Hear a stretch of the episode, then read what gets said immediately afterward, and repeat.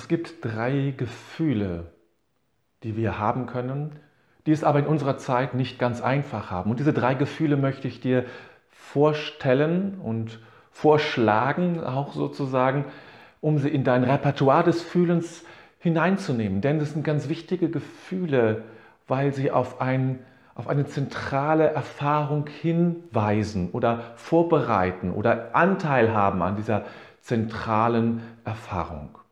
Aber zu dieser zentralen Erfahrung komme ich zum Ende. Ich möchte dir also diese drei Gefühle vorstellen und sie haben eine gewisse Reihenfolge, können aber auch getrennt erlebt werden. Das erste Gefühl, was ich dir vorstellen möchte, ist das Gefühl des Berührtseins. Klar, wir sind berührt, wenn wir in einem Film schauen und da passiert etwas Dramatisches, sind wir berührt, vielleicht auch von dem einen oder anderen. Aber an sich hat es das Gefühl des Berührtseins in unserer Welt nicht mehr, nicht mehr so gut, nicht mehr leicht. Äh, ich erlebe das immer wieder, wenn ich in der Oper bin, dass ähm, viele Regisseure es eigentlich genau darauf anlegen, das Berührtsein gerade zu durchbrechen. Und dass wir es gar nicht dieses, dieses, äh, dieses Erleben haben des Berührtseins. Aber Berührtsein heißt, ich bin geöffnet. Ich lasse mich anrühren. Etwas darf in mich eindringen, sozusagen, im besten Sinne des Wortes eindringen und berührt meine Seele. Etwas darf meine Seele berühren. Berührt sind, ist nicht nur irgendwie eine Melancholie oder irgendeine Form von, von Gefühlsduselei, die man entwickelt, weil man irgendetwas Niedliches sieht oder was Nettes oder was Dramatisches, so irgendwie, sondern es ist wirklich in der Seele berührt zu werden, angerührt zu werden von etwas. Irgendetwas trifft mich plötzlich wie ein Schlag und berührt mich zutiefst. Vielleicht sogar so, dass es mich zu Tränen rührt. Wie man Situationen erleben kann, wo man zutiefst berührt wird. Berührt sein ist ein, eine ganz wichtige Erfahrung, Dinge an sich heranzulassen, in sich hineinzulassen, in oder an die Seele, je nachdem. Und das können auch Situationen sein, in denen ich mich befinde, wo ich plötzlich berührt werde. In einer Meditation oder vielleicht auch in einem Gottesdienst, in einem Meditationsraum, in einem Kirchraum vielleicht auch, aber natürlich auch in Begegnung mit Menschen. Gerade da, wo Personalität eine Rolle spielt, wo zwei Menschen sich begegnen, wo ein Mensch sich öffnet, öffnet für, seine, für sein Schicksal, für seine Situation, entwickeln wir oft dieses Berührtsein. Es berührt mich, was du sagst. Dein Schicksal berührt mich. Das heißt, es lässt mich nicht kalt. Es, es, es verändert mich auch in gewisser Hinsicht. Das ist Berührtsein. Aus dem Berührtsein wird manchmal die Ehrfurcht, ein anderes Gefühl, was ich dir vorstellen möchte. Ehrfürchtig zu sein, das ist noch schwieriger in unserer Gegenwartskultur. Ehrfurcht zu haben vor etwas, das klingt alles altmodisch nach ähm, monarchischen Systemen irgendwie, wo man Ehrfurcht vor dem König haben muss und, oder vor der Königin oder vor den, vom Adel oder sowas. Aber das ist damit nicht gemeint. Ehrfürchtig bin ich ja gegenüber dem Größeren. Ähm, und das muss gar keine, keine Wertigkeit sein. Ehrfürchtig bin ich vor Gott, vor dem Göttlichen. Ich kann auch ehrfürchtig vor der Seele sein, die jeder hat und die wir zusammen haben. Ich kann ehrfürchtig vor der Natur sein, ehrfürchtig vor der Psyche sein, die so viel regelt, vor dem kollektiven Unbewussten oder was mich auch immer berührt oder ja, berührt, was mich auch ähm, zu der Haltung hinführt, ich begegne dem Größeren. Ehrfurcht ist etwas sehr Achtsames und Respektvolles ich sehe in dir das Große verwirklicht, etwas Großes verwirklicht, dann bin ich ehrfürchtig. Da habe ich Ehrfurcht vor. Respekt, da tritt ich vielleicht sogar manchmal einen Schritt zurück, aus Respekt, weil da viel Ehrfurcht in mir ist. Ehrfürchtig kann ich entwickeln, wenn ich in einen Kirchraum gehe. Manche Kirchräume haben das so in sich. Also für mich zum Beispiel so gotische Kathedralen äh, oder romanische Kirchen, die mich ehrfürchtig machen, zum Beispiel vor den vielen Menschen, die dort schon gebetet haben, ihr Schicksal, ihre Not, ihre Freude, ihr Leben geteilt haben. Das macht mich ehrfürchtig.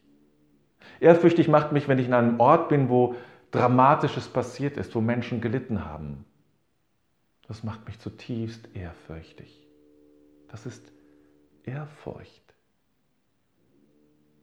Und aus Ehrfurcht wird dann manchmal Demut.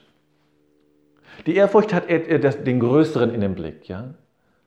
Die Demut bringt mich dann wieder sozusagen in die Verneigung mit dem Blick zur Erde. Humilitas im Lateinischen. Und da steckt das Wort Humus ja drin. Also Erde. Die Demut ist die Verneigung vor dem Größeren.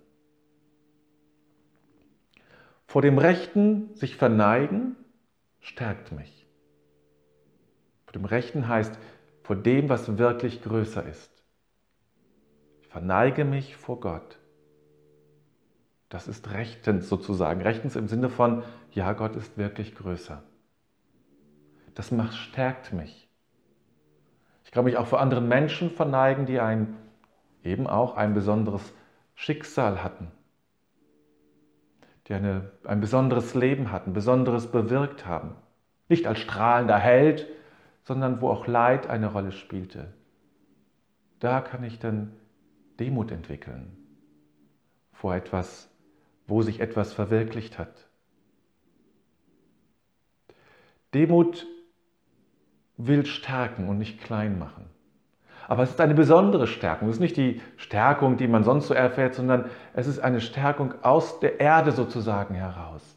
Eine tiefe, ich man so fast sagen, brummende Stärkung, ja, weil es eine sehr, eine sehr, ähm, eine besondere Frequenz hat. Eine Bassfrequenz eher, die man dann spüren kann.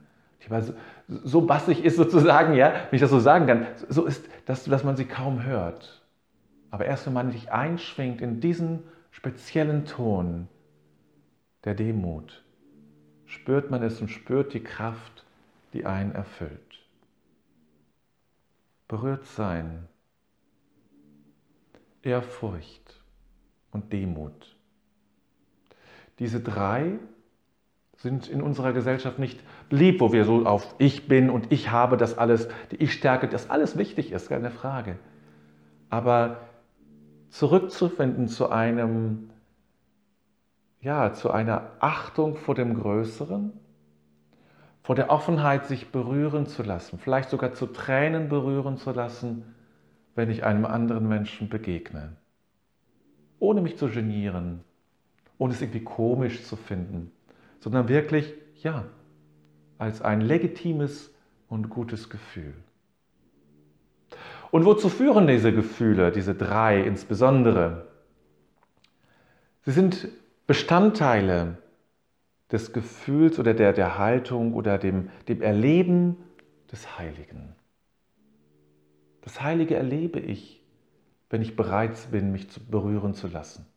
Ich erlebe es im Raum der Ehrfurcht und der Demut. Das Heilige offenbart das Größere in meinem Leben, aber auch als etwas, was jenseits der Welt, aus, aus einem Bereich jenseits der Welt in meine Welt hineinreicht. Das ist das Heilige. Nicht nur einfach, weil es wichtig ist. Es gab immer wieder Umfragen, was dem Menschen heilig ist, und dann wurden alle, alle möglichen Dinge äh, aufgezählt. Aber das war nicht heilig, das war wichtig, besonders wichtig für dich. Heilig ist ein, sozusagen wie ein Gruß aus einer anderen Welt dass mein Alltag ein, einbricht. Das Gefühl des Heiligen, das Gefühl der Berührung, der Begegnung mit Gott. Und diese Gefühle haben Anteil daran. Anteil, dass ich dieses Gefühl, dass ich eben Heiligkeit wahrnehmen kann.